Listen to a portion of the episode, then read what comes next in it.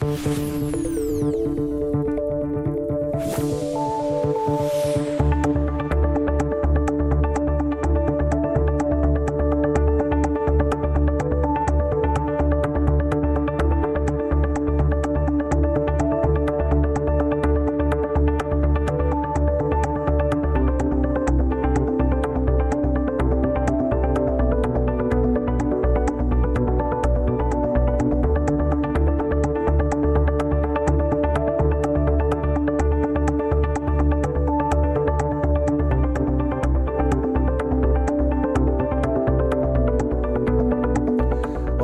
¿Cómo está? Muy buenos días. Son las 9 de la mañana y dos minutos. Ya saben que esto es Asturias al Día, en RPA, en la radio pública, el programa que tenemos de lunes a viernes entre las 9 y las 10 de la mañana para reflexionar, opinar, intercambiar ideas y opiniones en torno a cuestiones de, actualidad.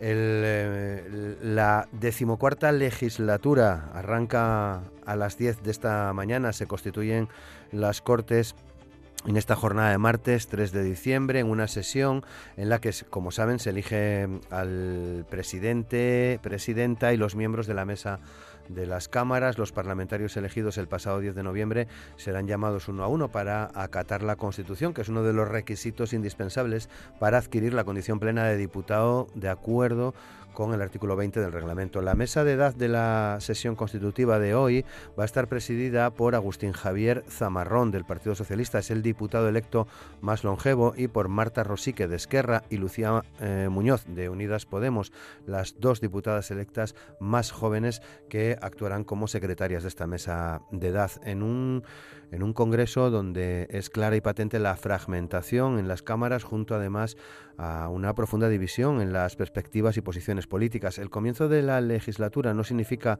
eh, que la investidura esté hecha. La buena marcha de las negociaciones con Unidas Podemos no es suficiente para cosechar de momento, más si es que no es a favor de Pedro Sánchez. Nada impedirá que la socialista catalana y número uno por Barcelona, Meritxell Batet, presida el Congreso, así como la madrileña Pilar Job, magistrada, experta en violencia de género y sin carné del Partido Socialista, pero vinculada a esta formación política desde hace eh, varios años, ostente la presidencia del Senado. Las sorpresas pueden venir por la derecha, ya que Vox no está en principio por la labor de facilitar que Ciudadanos tenga representación en esta mesa del Congreso, como le va a pedir el Partido Popular hasta el último minuto. La dirección del Partido Popular hace de valedor de Ciudadanos, partido como saben, ahora sin líder, a la espera de su Congreso de marzo, aunque con Inés Arrimadas como portavoz al frente de negociaciones y de las decisiones.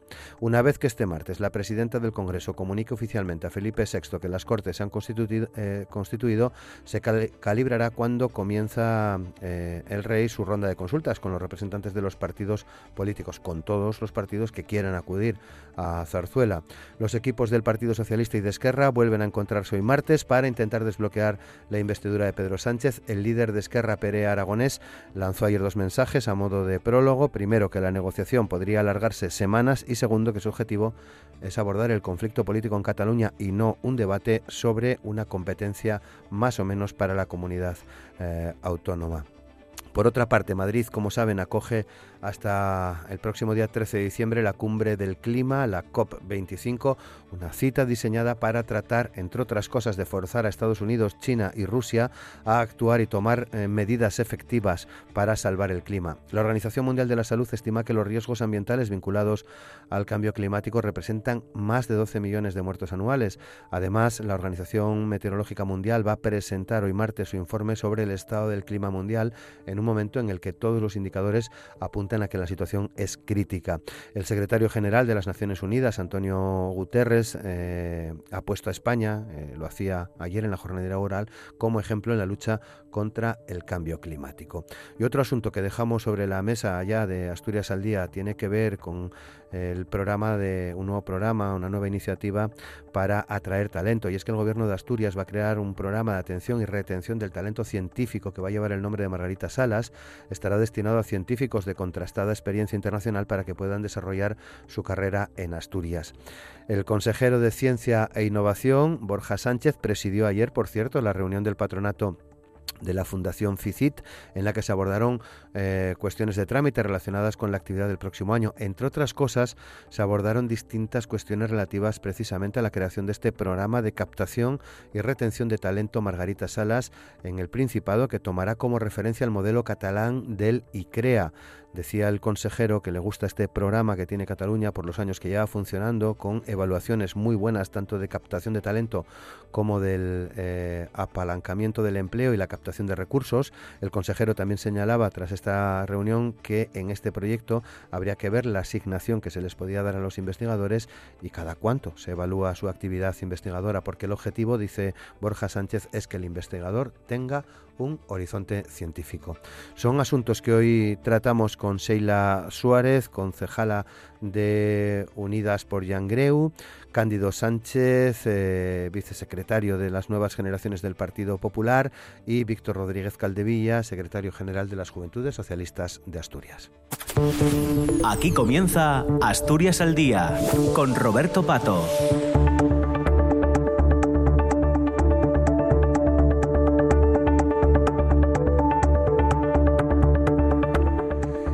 Como siempre, con Amor Argüelles en el control de sonido. Son ya las 9 y 8 minutos. Eh, Seila Suárez, ¿qué tal? ¿Cómo estás, Seila? Buenos días. Hola, buenos días, Roberto. muchas gracias, bienvenida al programa. Eh, Cándido Sánchez, ¿qué tal, Cándido? ¿Cómo estás? Muy bien, hola, buenos días. Muchas gracias también por estar con nosotros. Saludamos a Víctor eh, Rodríguez Caldevilla. Víctor, ¿qué tal? ¿Cómo estás? Muy buenos días. Muy bien, buenos días. ¿Todo bien por Arriondas, Víctor, después de, de las últimas inundaciones. Inconvenientes. ¿No? Sin problema. No, bueno, no, no, hubo, no hubo inundaciones, hubo algunos problemas con el alcantarillado en algunas zonas muy localizadas. No, de momento no tenemos que, que lamentar inundaciones, pero bueno, todo bien ya hay en días de, de solucionarse. Que lleve un mes lloviendo es lo que tiene. No, son las consecuencias lógicas de este, de este tiempo que estamos sufriendo este mes de noviembre pero y diciembre. ¿Son cosas de tu concejalía? No, no, no, no, no la gestiono yo directamente, la gestiona mi compañero, el, el teniente alcalde, pero bueno, estamos todos pendientes de que se solucionen sin mayor, sin mayor problema. Muy bien, bueno, pues gracias también por estos eh, comentarios. Comenzamos, por tanto, a, charlar ya sobre los temas eh, previstos a las 10 de la mañana. Comenzará eh, el, pleno del Congreso de los Diputados con la elección de, de la mesa. Vamos, arranca, Seila una, una legislatura, la decimocuarta legislatura, pendientes de lo que pueda ocurrir precisamente con la formación de esa, de esa mesa, ¿no? Pues nada, otra vez la, la vuelta al cole y creo que con más... Eh, con más pandillas, por así decirlo, en, el, en el, tono desvertivo, que nunca a la hora del recreo, ¿no? Eh, estamos otra vez ante una situación más eh, fragmentada. Vemos que no es suficiente pues ese acuerdo entre Unidas Podemos y, el PSOE, sino que falta falta sumar y, bueno pues eh, expectante, ¿no? A ver qué, qué, puede transcurrir durante estas semanas. Cándido. Sí, yo creo que este inicio de legislatura, sí, bueno, esta legislatura se inicia con una creciente preocupación en muchas capas sociales. Así se han manifestado, por ejemplo, los empresarios con las declaraciones el otro día de José Luis Bonet, el presidente de la Cámara de Comercio de España, yo creo que todo político tendrá alguna frase que le perseguirá siempre y en el caso de Pedro Sánchez yo creo que esa frase es cuando dijo que el 90% de los españoles no dormiría tranquilos con ministros de Podemos, con un gobierno con ministros de Podemos.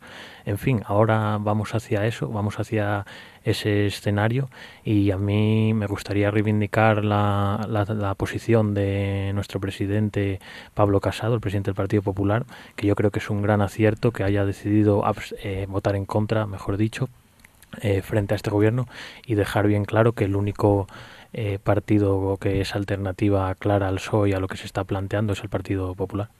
Eh, Víctor. Sí, bueno, eh, a ver cómo se desarrolla la jornada de hoy, veremos cómo, cómo queda compuesta esa mesa del Congreso en esta 14 legislatura. Eh, yo espero que tal y como ocurrió con la anterior haya una mayoría progresista en la mesa que permita eh, que muchas de las iniciativas que se tienen que producir en el ámbito legislativo eh, puedan seguir adelante y no se encuentren con un bloqueo como ocurría cuando tenía la mayoría de la mesa el Partido Popular y, Ciudadanos.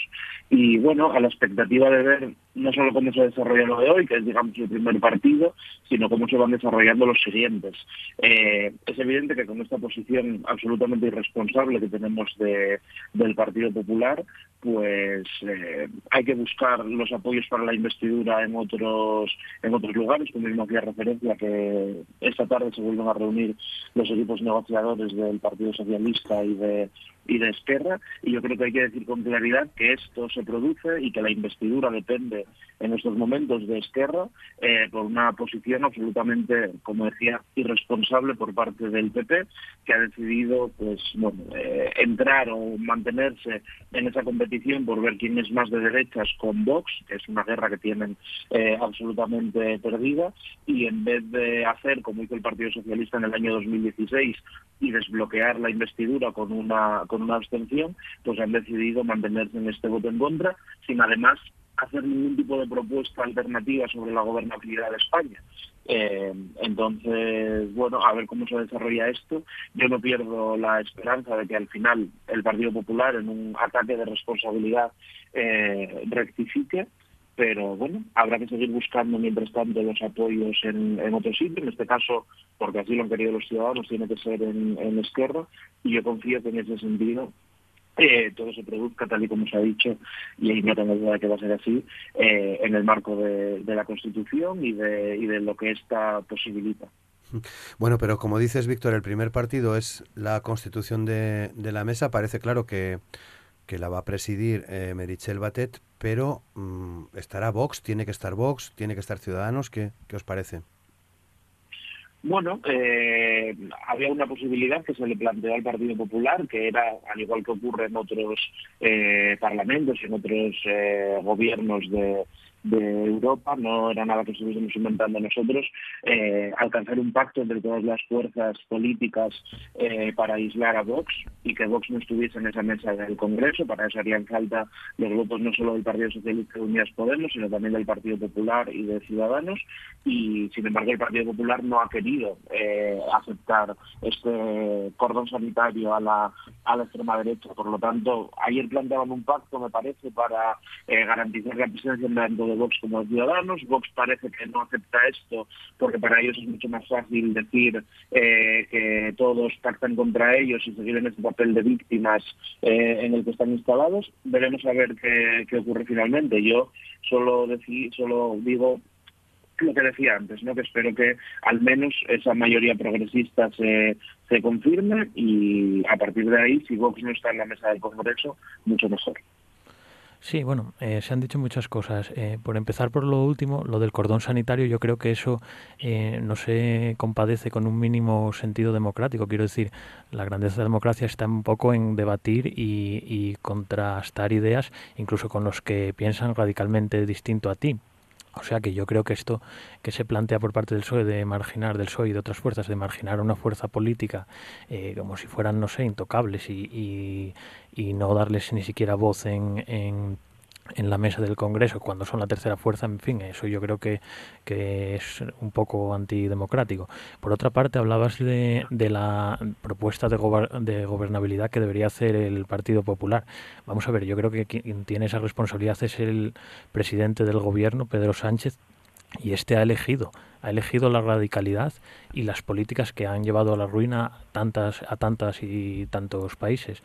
Eh, yo creo que un partido como el PP no, no puede ser el segundo plato de nadie no, no puede dejarse humillar por, por Pedro Sánchez.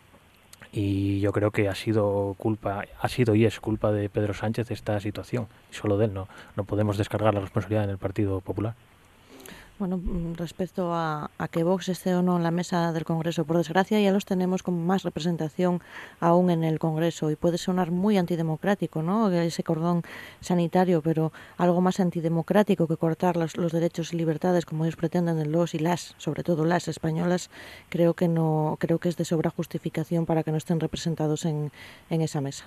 Eh, Víctor. Claro, el problema aquí es que eh, Vox no es una fuerza política eh, con la que puedas tener discrepancias en el marco de eh, unos principios comunes. El problema es que Vox viene a, a acabar eh, con todos los consensos que hemos construido a lo largo de esta de estos últimos años de democracia. Hace poco, la semana pasada, celebrábamos el Día Internacional contra la Violencia de Género, el, 25 de noviembre, y vimos cómo a lo largo y ancho de todo el país eh, Vox dinamitaba en todas y cada una de las instituciones y de los parlamentos regionales, de los ayuntamientos donde tienen representación, las declaraciones institucionales que se hacían con motivo de, este día, que siempre habían supuesto un, acto de, encuentro entre, todos los partidos políticos. Por lo tanto, eh, cuando yo digo que hay que aislar a Vox, no lo digo porque disienta de sus ideas, también diciendo de las ideas del Partido Popular y de Ciudadanos, y no tengo ningún problema en alcanzar acuerdos con ellos ni en, ni en garantizar eh, su representatividad, pero es que Vox es otra cosa.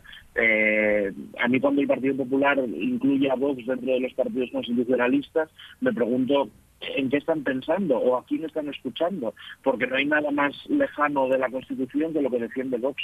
Por lo tanto, no es antidemocrático, sino eh, una simple defensa de nuestro sistema, de nuestra Constitución y de nuestras libertades. Y, claro, aquí el problema es que el, problema que tiene el Partido Popular con el tema de la investidura es que 2016 no está tan lejano en el tiempo. Pasan muchas cosas ahora y la política va muy rápido, pero 2016 fue antes de ayer hace tres años. Y en aquel momento el Partido Popular decidió pactar con Ciudadanos un acuerdo de, legislatura y no tenía los números para sacar adelante la investidura. Y si el Partido Socialista, con una fractura interna por esa decisión muy importante, no llega a decidir que se abstiene para evitar unas terceras elecciones, hubiésemos ido de cabeza hacia ellas, porque el Partido Popular no hubiese conseguido ningún otro apoyo ni ninguna otra abstención para salvar la, la investidura. Por lo tanto, eh, no tiene sentido esto que plantea ahora eh, Cándido y el Partido Popular de que eh, pedir la abstención del PP es dejarse humillar por Pedro Sánchez. No, es un acto de responsabilidad con el país y o la tienes y no la tienes. Y la desgracia es que estamos viendo que el Partido Popular carece de cualquier tipo de, responsabilidad para con, para con el país, para con las instituciones y para con el normal funcionamiento de, nuestra democracia. Yo entiendo que por un mero interés electoralista y por ver si eh, se consiguen eh, diferenciarse de o no sé muy bien el qué. También en el PSOE había quien, como teníamos a Podemos muy cerca en aquel momento, en 2016, eh, no podíamos abstenernos porque si no iban a decir que, que, claro, le íbamos a dar juego a Podemos con tal. Bueno, al final eh, el tiempo pone las cosas en, en su sitio y vemos cómo pese a aquella decisión, eh, las cosas hoy están como están. Por lo tanto, yo vuelvo a hacer un nuevo llamamiento de la responsabilidad al Partido Popular y espero que en algún momento entren en razón. Sí, varias cosas.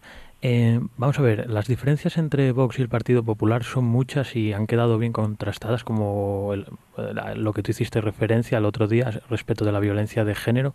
Nuestro alcalde, eh, José Luis Martínez Almeida, pues le propinó una severa reprimenda en público a Javier Ortega Smith y le retó a que dijera cuál de las 21 medidas que habían acordado el resto de grupos eh, políticos del Ayuntamiento de Madrid estaba en desacuerdo. No pudo decir ninguna. Por lo tanto, eh, yo creo que queda patente esas diferencias. Eso no quiere decir que apoyemos lo que luego se planteó por parte del Partido Socialista de una reprobación pública a un concejal repito, para mí eso eh, es muy antidemocrático, pues lo que, lo que trata es de señalar a una fuerza política y plantearle que sus ideas no son válidas o que dentro de la Constitución no se pueden plantear, cuando nuestra Constitución, como bien sabes, no es militante, permite eh, todo tipo de ideas dentro de la ciudad, siempre y cuando obviamente no sea saltarse la ley. Y por otra parte, lo que hacías referencia de, de, la abstención del Partido Socialista en 2016, bueno, aparte de que habría que recordar la postura de Pedro Sánchez por aquel entonces y todo lo que pasó, yo creo que, que lo que debería plantearse ahora en todo caso por el Partido Popular es que Pedro Sánchez no es de fiar en ningún caso y otro podría plantear el Partido Socialista, pero debería ser el Partido Socialista eh, una alternativa a Pedro Sánchez. Quiero decir, por ejemplo, en este gobierno yo observo que puede haber gente como el caso de Nadia Calviño, que bueno, son gente moderada, gente que, que sí que puede eh, sacar adelante un país y unas ideas de progreso. Pero Pedro Sánchez yo creo que está muy cómodo con los nacionalistas, muy cómodo con los populistas y muy cómodo con las ideas que, en fin, eh, van en contra de nuestro país claramente. Y por tanto yo creo que una abstención ante Pedro Sánchez, no digamos ya un apoyo activo, yo creo que es, es indefendible, vamos. Sheila. Bueno, ahora que sacas el tema de, la reprobación de Ortega Smith, eh, no sé, mm, tú acabas de decir que, que era como poner al margen unas ideas, unas ideas que coartan la libertad de, de las mujeres, porque creo que quedó bastante mm, eh, claro, ¿no? Su discurso y después su gesto o falta de respeto o, algo indescriptible que, que le hizo a, a, esta señora, que tuvo el valor a nadie de, de, decirle las cosas como son, ¿no? ¿Y cuál fue la sorpresa? Pues que en la, en la sesión de, de reprobación solo el Partido Popular ampara a este señor. Entonces, bueno, creo que no hay tanta diferencia, ¿no? O, o, o no queréis que la haya para mí es un error. Creo que en su día ya ese viraje hacia, hacia vos ya os, ya os costó resultados en electorales y descreencia de, de mucha gente y creo que deberíais de volver a lo que realmente representa el, el Partido Popular, que yo para nada creo que sean esas ideas de la de la ultraderecha. Y hago también ese llamamiento, llamamiento al Partido Popular de responsabilidad de abstenerse ante, ante la investidura de, de Pedro Sánchez y que, vaya de la mano de, de Unidas Podemos. Eh, sí, sí que Pedro Sánchez dijo aquella frase desafortunada en aquel momento, pero las hemerotecas están para todos y es que muy recientemente, después de, al segundo de conocerse los resultados de las elecciones, incluso antes el Partido Popular ya salió diciendo que no quería nada no quería para nada nada con el con el Partido Socialista. Entonces creo que eso es también un gran error que podemos eh, recordar y hacer ese llamamiento que, que esté unidas eh, Podemos en el Congreso no no es una desgracia. Entiendo que para los poderes económicos pueda ser una amenaza porque estaremos más vigilantes de lo que eh, de lo que mm, a día de hoy se está con todo lo que concierne entre economía y, y empleo, pero eh, no es el típico cuento de que vienen los rojos. No, no vamos a, dejar a nadie sin su casa, no vamos a, a, repartirnos todo entre todos, sino creo que habrá un gobierno progresista por primera vez en mucho tiempo y, y que saldrán eh, grandes propuestas adelante y creo que es responsabilidad de todos eh, los partidos no, o sea, eh, apoyar eso, ¿no? Cándido. Bueno, yo tampoco creo que el gobierno de Podemos fuera un gobierno eso de que vienen los rojos, pero sí que creo que va a tener unas repercusiones económicas muy negativas para nuestro país. Bueno, pues 9 y 24 veremos a ver qué, qué ocurre a partir... Si me permite, Roberto. Por supuesto. Muy, muy, muy rápido. Sí, por supuesto. Eh, yo creo que hay una cosa que acaba de decir Seila que es muy importante, que es que eh, antes incluso de que se supiese que iba a haber este acuerdo para un gobierno de coalición entre el PSOE y, y Unidas Podemos, el Partido Popular ya el lunes por la mañana salió a decir que de ninguna manera iba a haber ningún tipo de acuerdo con el Partido Socialista, ni ellos iban a facilitar nada con el Partido Socialista, antes de que se supiese del gobierno de coalición. Por lo tanto, está muy bien que ahora busquen una coartada o un maquillaje para tomar esa, para haber tomado esa decisión de, de, bloqueo de las instituciones, pero no cuela, porque fueron ellos mismos los que dijeron que de ninguna manera se iban a abstener. Por lo tanto, eh, insisto en el llamamiento a la responsabilidad, espero que entren en razón y que antes de Nochebuena tengamos eh, un gobierno progresista en este país.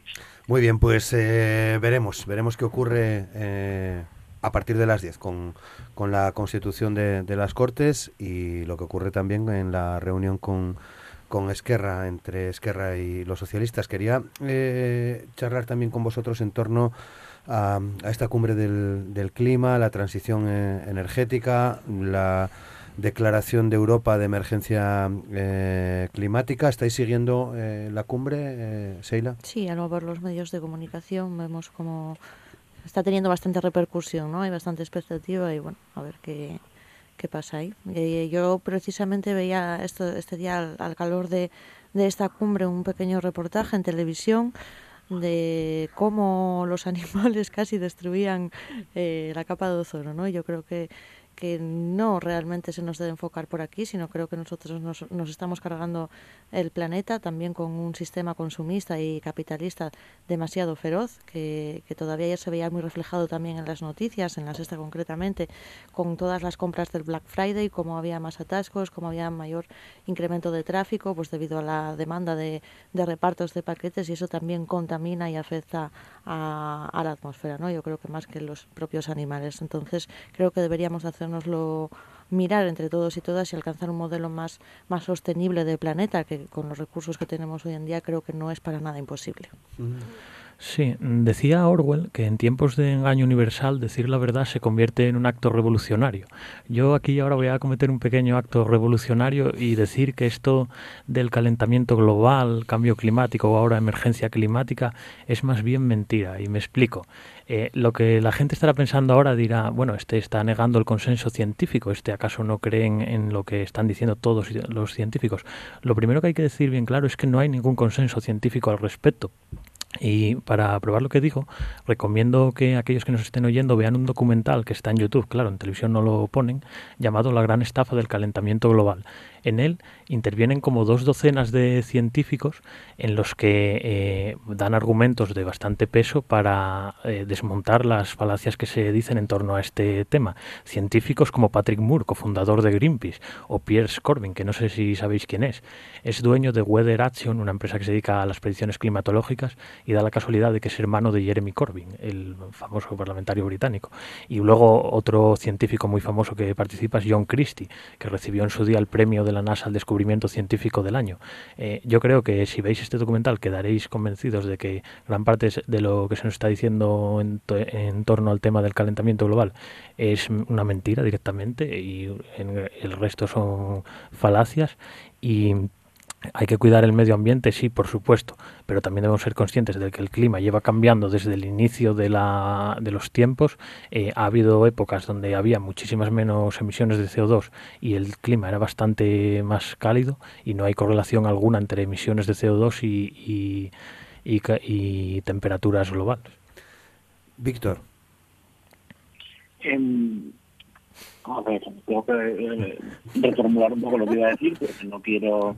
Eh, iba a empezar diciendo que hoy en día eh, solamente los medios negaban una evidencia como, como lo que está pasando con el medio ambiente y, todo lo relacionado con el cambio climático. No, quiero eh, resultar ofensivo porque la verdad que no pensé que cambio fuese a, a salir por aquí. yo creo que es bastante evidente, probablemente haya científicos que disientan, como, como ocurra en casi todo. Eh, yo no sé si existe una emergencia climática, no sé si el mundo se va a acabar, no sé si estamos al borde de una apocalipsis o de una catástrofe medioambiental, pero es evidente eh, que las políticas en materia de protección del medio ambiente eh, son necesarias. Precisamente ayer leía un tuit eh, creo que era de Pablo Casado, donde alababa a Miguel Arias Cañete por ser, eh, creo que dijo, el líder mundial en materia de lucha contra el cambio climático o algo así. Por lo tanto, eh, es algo que hasta incluso el Partido Popular acepta que tenemos que hacer políticas en este en este sentido.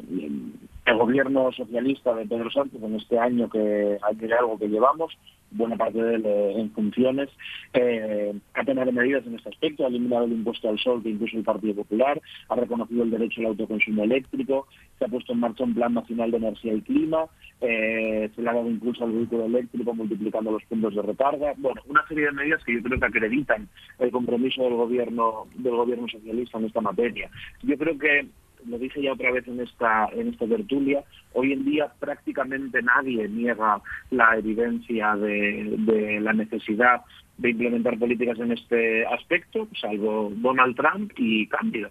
Pero em, yo creo que el reto ahora mismo está en cómo somos capaces de compaginar esas esa lucha contra el cambio climático eh, con políticas que protejan determinados sectores económicos o determinadas actividades que pueden verse eh, comprometidas por este aspecto. Y esto en, en Asturias sabemos algo, por lo tanto eh, también hay que decir que el Ejecutivo eh, de Pedro Sánchez ha diseñado una estrategia para esa transición justa que nos ayude a caminar en esta línea sin, sin demasiados perjuicios para estas para estas zonas afectadas por, por las políticas en defensa del medio ambiente que como digo pues bueno creo que es bastante evidente que es necesario. Yo tampoco creo que se vaya a acabar el mundo ni, ni nada por el estilo, pero hombre, que tenemos que proteger el medio ambiente y revisar de qué manera eh, nos comportamos y, qué podemos hacer cada uno en ese aspecto, pues creo que es indudable.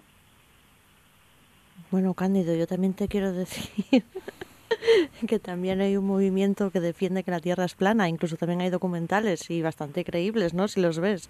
Y no quiere decir que la Tierra sea plana, está científicamente eh, demostrado, ¿no? Entonces defiendo tu, o sea, respeto tu opinión, que como bien dice Víctor, creo que sois tú y Trump eh, los que defendéis esto a muerte, pero me y, tampoco. Y el de Rajoy también, no, sí. no, nos olvidemos de aquel célebre momento. Pero no, yo tampoco creo que se vaya a acabar el, el mundo ahora mismo ni haya ese apocalipsis, ¿no? Pero sí que hay una emergencia por concienciar, igual que en otros muchos temas como estamos viendo y, y y llevamos un ritmo frenético para lo que puede soportar el planeta y eso es cierto, ¿no? Lo estamos viendo que hay consecuencias. Tenemos muy cerca aquí en España, pues eh, eh, todo lo que pasó en el Mar Menor. También creo que es una prueba evidente que sí que hay emisiones, de que hay un, factor climático también que dio pie a ese problema. Tenemos, eh, mm, estamos viendo como también cada vez hay más deforestación, desaparecen especies, la deforestación influye en el clima,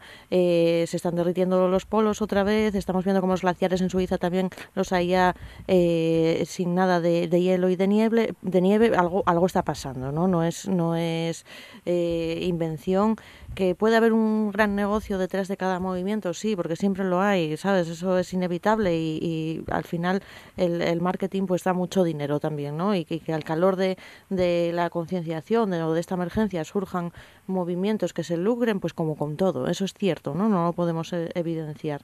O que se ponga demasiado eh, entusiasmo, por decirlo de alguna manera, pero creo que para nada, para nada estamos, debemos de estar relajados tampoco con este tema y negar la evidencia pues eh, vamos, para nada poniendo en entredicho lo que puede decir ningún científico, pero cuando hay un, una mayoría que dice que sí y que además que estamos viendo hechos demostrables, pues creo que hay que estar en alerta. Sí, lo primero que quería responder es que yo no niego el calentamiento global o el cambio climático, como queráis llamarlo. Lo que digo es que lleva ocurriendo desde que la Tierra empezó a dar vueltas, o sea, no, no es algo antropogénico, no es algo de lo que tenga culpa el ser humano. Por otra parte, fijo que habréis oído muchas veces de que, bueno, el, este, este, esta emergencia climática lo que hace es que haya eventos climáticos más extremos, no necesariamente que sea un aumento generalizado de las temperaturas. Bien, si de verdad ocurriera lo que, lo que nos están diciendo, que las emisiones de CO2 eh, subieran la temperatura media de la Tierra, lo que ocurriría sería lo contrario, que las temperaturas serían más estables. ¿Por qué? Porque al haber más humedad, por haber una mayor evaporación, el agua es un regulador natural de la temperatura. Cada vez habría eventos climáticos menos extremos. Eh, eh, no en vano, a los gases de efecto invernadero se les llama así porque producirían ese efecto invernadero. Un invernadero se caracteriza por tener las temperaturas medias más estables que en el exterior. Por otra parte, eh, tú has hecho referencia a ello, Víctor. Eh, este acuerdo, vamos a ver, eh, tenemos que ser conscientes de a quién perjudica sobre todo. Este acuerdo, estos acuerdos del clima perjudican sobre todo a los países en vías de desarrollo y a regiones industriales o que necesiten a la industria para progresar, como pueda ser el caso de Asturias.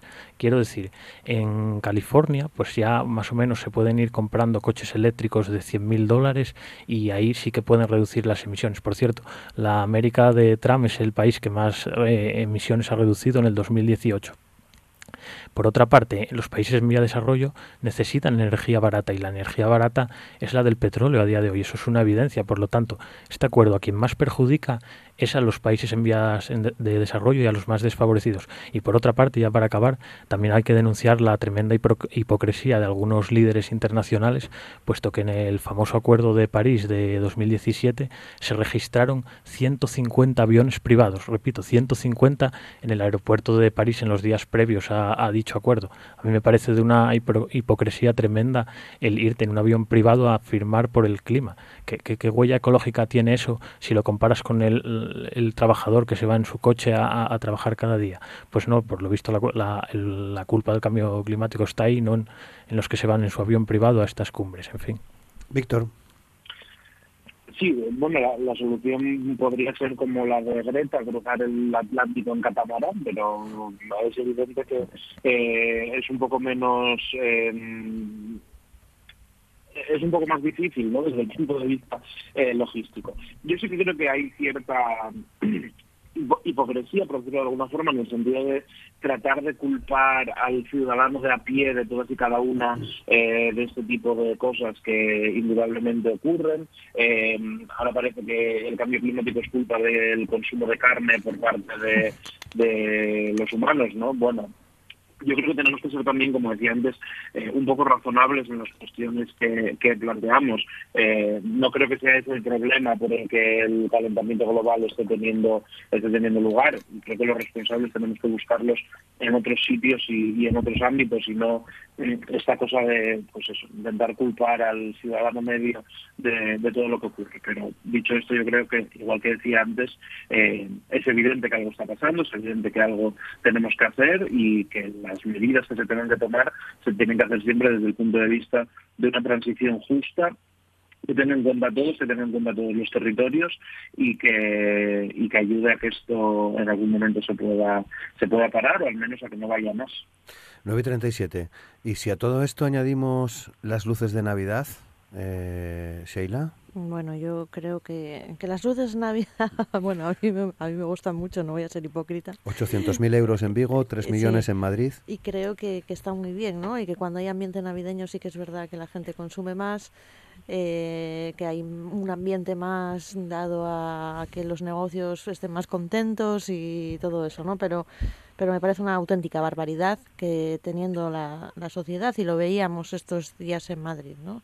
Eh, de cómo había cola casi para dormir en la calle a la vez que se encendía el, el encendido navideño, o sea, todas las luces de Navidad, eh, creo que es una manera de tapar o de deslumbrar eh, ante una situación crítica y creo que, que no es necesario invertir tanto dinero en algo que realmente pues es casi innecesario no como muy bien decía algo, me parece que haya un ambiente navideño pues que beneficia mucho a, mucha gente, perfecto, pero en su justa medida, ¿no? No, no esas aberraciones de... Además hemos visto esa competición entre Vigo y Madrid, entre los dos alcaldes, de lo mío se va a ver desde Marte y el otro desde la Luna, ¿no? Prácticamente a mí me ha parecido un hecho bochornoso cuando realmente tienes lo que tienes en, en tu casa y no es para nada, para nada se tapa con las luces. Es que si entramos en la dinámica de que hay que reducir todo gasto y todo consumo innecesario, habría muchísimas cosas que, que en fin, podríamos eliminar sin ningún tipo de, problema y que, vamos, eh, yo creo que viviríamos una sociedad, no sé, eh, casi medieval. Eh, y puedo decirte infinidad de, de, gastos que se hacen que contaminan muchísimo más que el consumo energético de las luces de Navidad y, no se, no se, ni siquiera se considera eliminar. Por ejemplo, el Parlamento Europeo, como sabéis, tiene dos sedes y cada vez que hay un cambio de sesiones entre una sede y otra, pues tienen que coger el avión 5.000 personas. Esas 5.000 personas, pues ¿cuántos aviones llenarán? Y, y eso no, no emite muchísimo más que las luces de Navidad. ¿Por qué ni siquiera se plantea en el debate público si de verdad es necesario que el Parlamento Europeo deba de tener dos, dos cámaras? Me, parece muy bien, pero nadie está hablando de eliminar las luces en Navidad, pero tampoco de hacer ostentación, vamos, suprema como... Yo es que, en primer lugar, eh, tampoco creo que sea una ostentación suprema y lo que tenemos que decir es que eh, las emisiones se están reduciendo a nivel global y sobre todo en los países más desarrollados. ¿Por qué? Porque la tecnología, gracias a Dios, nos permite que cada vez produzcamos más con menos. Un, motor medio consume hoy pues eh, una cuarta parte de lo que hace 20 años. Eh, hablabas antes de, que se me olvidó decir, de la masa forestal, en que había una gran deforestación, que eso influía sobre, sobre el cambio climático. Hoy en España hay el doble de árboles que hace 50 años, el doble. Quiero decir, estamos realmente en un momento ecológico bueno hace 100 años había muchísima más contaminación que ahora. O sea, no, no caigamos en ese pesimismo que nos lleve a, una especie de depresión eh, continua. Yo, yo creo que se están haciendo eh, grandes avances en, en la protección del medio ambiente, que nada tiene que ver con, con, la, con el cambio climático, el clima es diferente al, medio ambiente y eh, yo creo que los avances vendrán por la progresiva avance de la tecnología, no por planes burocráticos del gobierno. Víctor, sí, ahora sí, sí, Víctor. Eh, sí, bueno, yo creo que mm, esta competición en la que entraron algunos este año de... Eh, es verdad que el año pasado eh, Caballero en Vigo decidió hacer una apuesta muy fuerte por el tema de la iluminación navideña. Eh, funcionó porque eh, esa impresión que se produjo en la, en la iluminación navideña revirtió en un montón de visitantes que fueron a la ciudad eh, a dejar dinero allí, en hoteles, en restaurantes, en comercios, por lo tanto eh, fue una apuesta que se hizo desde desde el Consejo de Vigo que efectivamente funcionó. ¿Qué pasa? Como funcionó, este año hemos visto que hay otros alcaldes que se han querido subir a ese carro y han querido entablar una especie de competición, eh, desde mi punto de vista, bastante absurda sobre quién tiene más y mejores luces de Navidad. Entonces, hemos entrado ahí en una especie de carrera desaforada donde eh, a ver quién ha gastado más millones para eh, hacer la mejor iluminación. Eh, desde mi punto de vista perdido de antemano porque contra Abel Caballero no se puede competir ni en esta ni en ninguna otra cosa. Entonces, eh, la guerra estaba perdida, pero decidieron darle igual.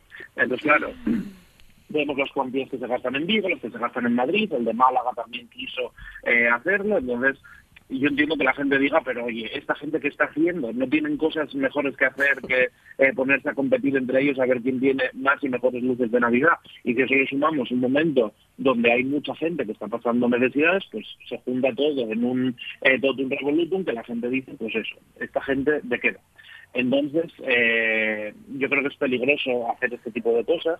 Eh, yo creo que eh, Abel Caballero hizo este año lo mismo que hizo el anterior, que es hacer una apuesta por unas fechas concretas que le funcionó bien. el problema está en eso, en establecer una especie de competición entre todas las ciudades por ver quién lo hace más y mejor.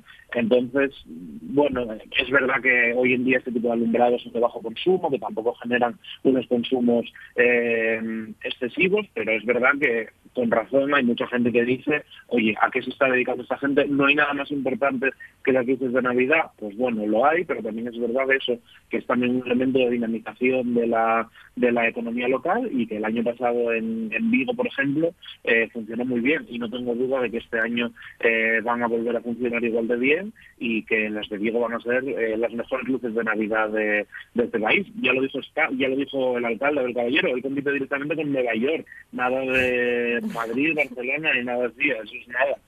Entonces, bueno, entiendo que la gente diga, esta gente a qué se dedica.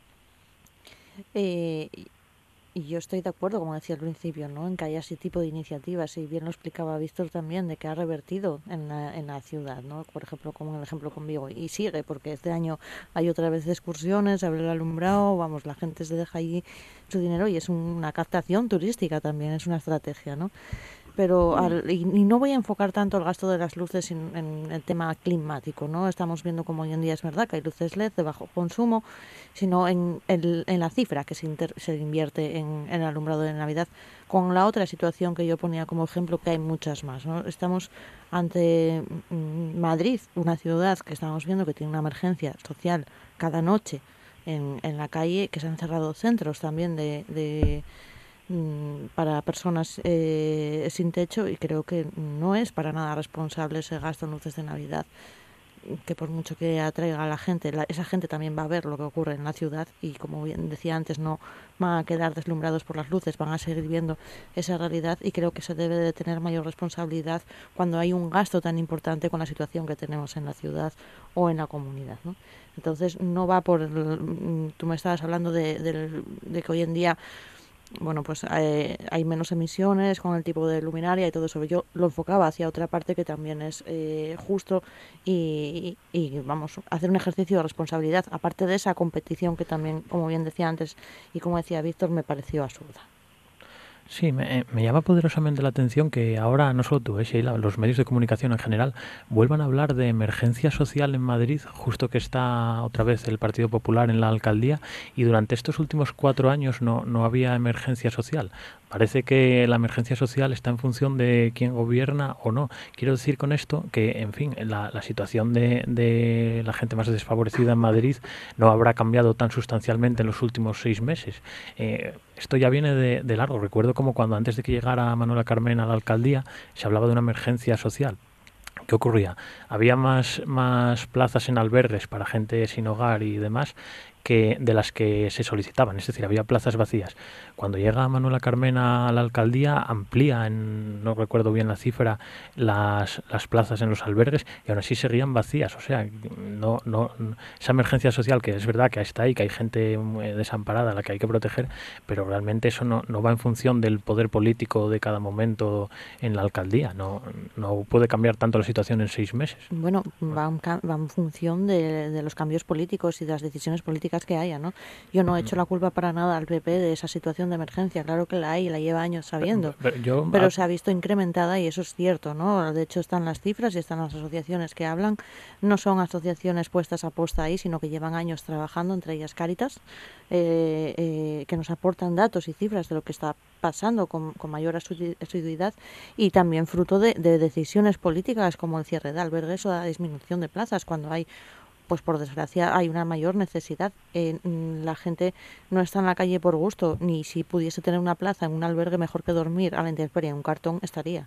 Eh, decir que hay plazas eh, que quedan libres, quizás, quizás en algún momento sí, pero viendo la situación que se da ahora, no solo en Madrid, sino en más ciudades, pero estamos poniendo como, como ejemplo Madrid porque, mm, vamos, lo hemos visto ¿no? estos días.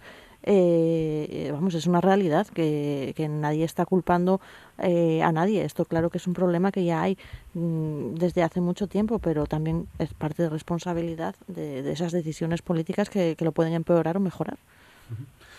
Muy bien, 9 y 47. Quería pediros opinión también eh, sobre esa iniciativa de la que está hablando el, el gobierno del Principado de Asturias de, un plan, de un, de un, programa para atraer talento que va a llevar el nombre de, de Margarita de Margarita Salas. Eh, eh, Víctor, ¿qué reflexión haces? Bueno, yo creo que la apuesta por, por la ciencia y por el impulso de este sector es una evidencia en el, en el gobierno de, Adrián Barbón. Eh, ya desde el principio, con la creación de esa consejería específica en materia de ciencia y universidades, se dio una, una apuesta y un impulso fuerte a este sector, con la elección después del, del consejero del ramo, que es una persona eh, ligada a ese, a ese sector, que proviene del mundo científico. Entonces yo creo que el hecho de que sea él, eh, esta consejería y en concreto el consejero de ciencia, el encargado de poner en marcha este programa, es una garantía de que va a funcionar bien porque es una persona que conoce el sector, que conoce eh, ese mundo, que conoce sus necesidades y por lo tanto yo creo que este programa Margarita Salas, aparte de ser una buena noticia eh, en sí mismo, el hecho de poner de nuevo en marcha un nuevo programa para la atracción y la retención del talento, pues eh, conseguirá que en este caso pues sí que sí que haya más beneficiarios que en los anteriores que bueno por lo que sea no se consiguieron hacer eh, programas demasiado demasiado atractivos y yo creo que ahora eso sí que sí que se va a conseguir y por lo tanto pues creo que es una muy buena noticia y que eh, es necesario seguir poniendo en marcha iniciativas de este tipo. Sí, a mí me parece una gran noticia que el programa se llama así. Yo creo que la trayectoria de la científica lo merece. Y en cuanto a, en cuanto al programa en sí pues bueno habrá que estarse a los pormenores puesto que como todos sabemos los socialistas son expertos en prometer y prometer sobre todo en esta región y luego las promesas se quedan en agua de borrajas. Sheila. Bueno me, me voy a mantener escéptica en parte con el programa puesto que tenemos la, la experiencia de, de, los anteriores de retorno con talento, en el primero totalmente fallido, en el segundo es cierto que no hice mucho el seguimiento, pero no, bueno, tres ya, ¿no? Eh, cierto que no tuvo mucha repercusión y aunque sí que se mejoraron las condiciones, no era suficiente sí que me alegro que en esta ocasión pues esté a la cabeza una persona que conoce el mundo científico, ¿no? O que conoce las condiciones de las personas eh, que trabajan en, investigación y qué casos pueden darse, como bien lo hablamos muchas veces, una persona que se va de Asturias a, o se va a otra región o, o se va al extranjero a empezar una investigación no se va para un año, para dos, para tres, establece ya casi su modo de vida en base a la investigación porque suelen ser largas, ¿no? El retornar eso para mí es un reto muy difícil, entonces pues eh, escéptica en, en cuanto a eso y veremos a ver cuáles son las condiciones y quién se involucra también en este proceso, ¿no? Que no debe de ser solo el gobierno, tenemos que también involucrar a la universidad, a empresas, bueno, cómo se va a desarrollar eso y en qué condiciones pues va, se les va a ofrecer a esa a esas personas. Víctor. Sí, bueno, reiterar lo que lo que ya decía. Eh, vamos a dar margen al gobierno para que trabaje en esta iniciativa, que la ponga en marcha y bueno, yo no tengo duda de que de que va a funcionar y de que será el primer paso de muchos que se van a dar en esta materia en el, en el gobierno del Principado. Sí, yo también creo que es un reto muy difícil y coincido con Sheila en que hay que involucrar a las empresas en este retorno del talento, pues al final son las que mejor saben las necesidades de I más D que tienen y esperemos que el plan triunfe. Su éxito será el de todos los asturianos, vamos. Bueno, son las 9 de la mañana, 51 minutos. En este último tramo os quería pedir una vamos, reflexión e intercambio de, opiniones en torno a la Constitución española. Cándido, el próximo eh, viernes, día 6, es el día de la Constitución, coincide además con, como estamos viendo, con la Constitución de, de, de, la, de las Cortes después de las elecciones del, del, pasado día 10 de noviembre. Sí, yo creo que siempre que se producen estos aniversarios, eh, creo que debemos reflexionar sobre el tremendo progreso que nos ha traído la Constitución a nuestro país y, bueno, en general la democracia. Y antes se hablaba en la primera parte del programa sobre quién ponía en tela de juicio la Constitución o qué partidos iban en contra. Lo que está claro es que hay partidos que van en contra de la Constitución, que es con los que se sienta Pedro Sánchez y con los que se siente muy cómodo. Y yo creo que, en fin, eso, si bien no creo que haya que aislarlos tampoco ni demás, como eh, a nivel de, de establecerle un cordón sanitario alrededor de ellos, bueno, yo creo que, que no pueden sentarse en, en igualdad de condiciones con el gobierno de España y debemos ser conscientes que dentro de la Constitución entra todo salvo eh, saltarse la ley e imponer con violencia o intimidación tus ideas. Eso, eso como es obvio, no, no puede entrar dentro de una Constitución democrática. Sheila. Bueno, hay otros partidos que también nos están sentando a negociar por suerte y creo que que espero que nunca lo hagan, que también son totalmente antidemocráticos, porque solo con hablar ya mmm, practican la violencia, ¿no? Porque coartan los derechos y las libertades de todos los españoles y las españolas, con A, repito. Entonces creo que estamos a, a la par, que no es justificación ninguna, para nada creo que, que haya eh, que, un gobierno progresista se siente a hablar con, con, partidos anticonstitucionalistas y creo que es lo que está pasando hasta ahora. ¿no? La Constitución, como, como bien, bueno, pues sí, sí que nos ha traído mucho progreso cuando se respeta, cuando no, no. Y, y creo que ya es hora también de abordar una reforma seria de esa Constitución porque nuestra sociedad ha cambiado mucho desde, desde sus inicios y creo que hay que tiene que dar respuesta a otras necesidades que estamos viendo, aunque quizás no sea el mejor momento para abordar esta reforma, dada la desfragmentación política que tenemos ahora mismo. Pero sí que creo que es algo a tener en cuenta y, y pendiente que es más que necesario. Eh, Víctor. Sí, bueno, yo creo que el, la Constitución cumple 41 años de, plena vigencia. Yo creo que es evidente que ha traído a este país el tiempo más largo de, prosperidad y de tranquilidad. No es algo que haya ocurrido mucho a lo largo de nuestra historia. Y bueno, yo creo que utilizar este aniversario de la Constitución para volver a atacar a Pedro Sánchez, pues bueno, es un poco forzado, ¿no? Pero en, en respuesta a eso que decía, que decía Cándido, aquí no podemos eh, dar los carnets de constitucionalista o no dependiendo de, de lo que nos convenga.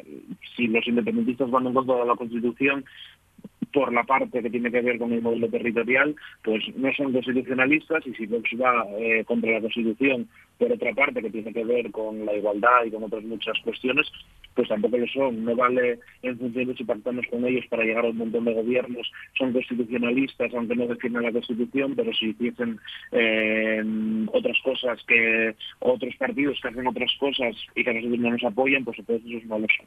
Yo creo que hay cosas que caen por, por su propio peso y que no tienen eh, demasiado sentido. Yo creo que llegamos a este 41 aniversario de la Constitución, como decía, con ella de plena vigencia, habiéndonos dado eh, muchas cosas muy buenas a lo largo de todos estos tiempos, pero eh, es verdad que yo creo que como cualquier eh, texto constitucional necesita de una reforma que la actualice, que incluya en ellas algunas cuestiones que se han venido dando a lo largo de los últimos años, pero también es verdad que ahora mismo no parece lo más razonable ponerse a abrir la Constitución cuando ni siquiera somos capaces de buscar mayorías estables y amplias de, gobierno. Por lo tanto, bueno, esperemos que la situación política se calme y que a lo largo, si no es de esta legislatura, que pueda ser en breve, eh, se pueda abrir ese proceso de reforma constitucional, no para ir en contra de ella ni para desnaturalizarla, sino para reforzarla, modernizarla y, buscar de, qué manera podemos pues adaptarla al nuevo tiempo que, estamos viviendo. Sí, yo me gustaría aclarar simplemente que yo no doy carnes de constitucionalista a nadie ni demás, pero bueno, eh, lo que tenemos que ser conscientes es que los independentistas abiertamente plantean una secesión, algo que va contra la Constitución. Vox, eh, vamos, yo no le he visto... pero es que el eh, Partido Popular ha excluido del constitucionalismo al Partido Socialista. No, no, Dependiendo bueno, de en qué parte electoral estuviésemos, había veces que el Partido Popular decía que el PSOE no era constitucionalista y Vox sí. Bueno, porque no se, vamos a llegar ya. Se, sienta en la mesa con gente que sí que quiere abiertamente cargarse la Constitución y así lo plantea públicamente, no lo hace, digamos, de manera soterrada. No sentáis en la mesa, gobernáis con ellos. Pero, pero vamos a ver, Vox en ningún momento ha planteado abiertamente ir en contra de la Constitución y demás. Eh, yo la cosa... No, no, nada. Yo tampoco he visto que planteen abiertamente que las mujeres no deban tener los mismos derechos que los hombres o, demás. Otra cosa es la interpretación que vosotros hagáis, pero, pero no, no, no podemos, yo creo, exagerar o, malinterpretar intencionadamente las palabras. En fin, es mi opinión. Y, yo simplemente digo lo que digo, que no, no doy carnes de constitucionalista, pero los que sí que quieren cargarse de la Constitución abiertamente y lo dicen abiertamente, eso sí, que se sienta Pedro Sánchez con ellos. Víctor, Sheila. Mm, la verdad que estoy en shock ahora, no sé, no sé qué decir, pero bueno, yo que un partido me diga que para empoderarme tengo que coser botones, con eso creo que ya lo digo todo.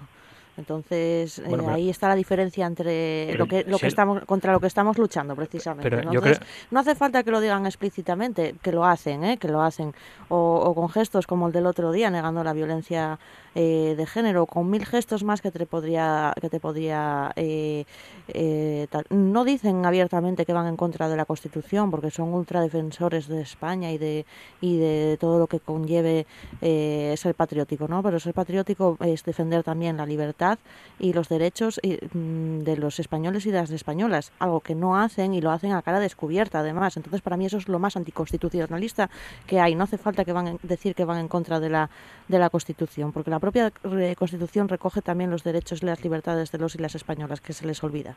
Entonces para mí eso ya será anticonstitucionalista. Yo tampoco estoy muy de acuerdo con, con, juzgar a un partido por las declaraciones que haya hecho un militante concreto en un determinado debate, que a lo mejor no está de acuerdo con él la mayor parte del partido. Sí, yo creo que si pusiéramos ese nivel a todos los partidos, muy pocos pasarían el corte. Víctor. Bueno, la cosa es si el partido desautoriza ese tipo de, declaraciones o no. Yo creo que, eh, igual que con el cambio climático, es una evidencia eh, las posiciones de Vox en materia de igualdad de las mujeres, por ejemplo, por lo tanto creo que no hace falta dedicar ni un minuto más a, a eso, a evidencias. Y bueno, que insisto en lo mismo que decía, ¿no? Eh, vamos a ver si somos capaces de desbloquear esta situación, de tener una legislatura medianamente estable que, que salga adelante y que nos permita en algún momento pues abordar esas necesidades de reforma de la Constitución que existen para blindar entre otros derechos el de la sanidad, por ejemplo, y, y otros muchos, y que es algo que hay que hacer pues con cierta estabilidad institucional y política que ahora mismo ahora mismo está empezando esa sesión constitutiva de las Cortes, pues no tenemos. Esperemos si somos capaces de tenerla a lo largo de los próximos años. Pues pendientes precisamente del inicio de esta sesión a las 10 de la mañana en el Congreso de los Diputados, en el Senado. Muchas gracias, Víctor Rodríguez Caldevilla. Gracias a vosotros. Sheila Suárez, muchas gracias. Gracias a ti, Roberto. Y Cándido Sánchez, muchas gracias. Muchas gracias a ti. A todos ustedes les esperamos mañana. Asturias al día en RPA. Hasta mañana, gracias.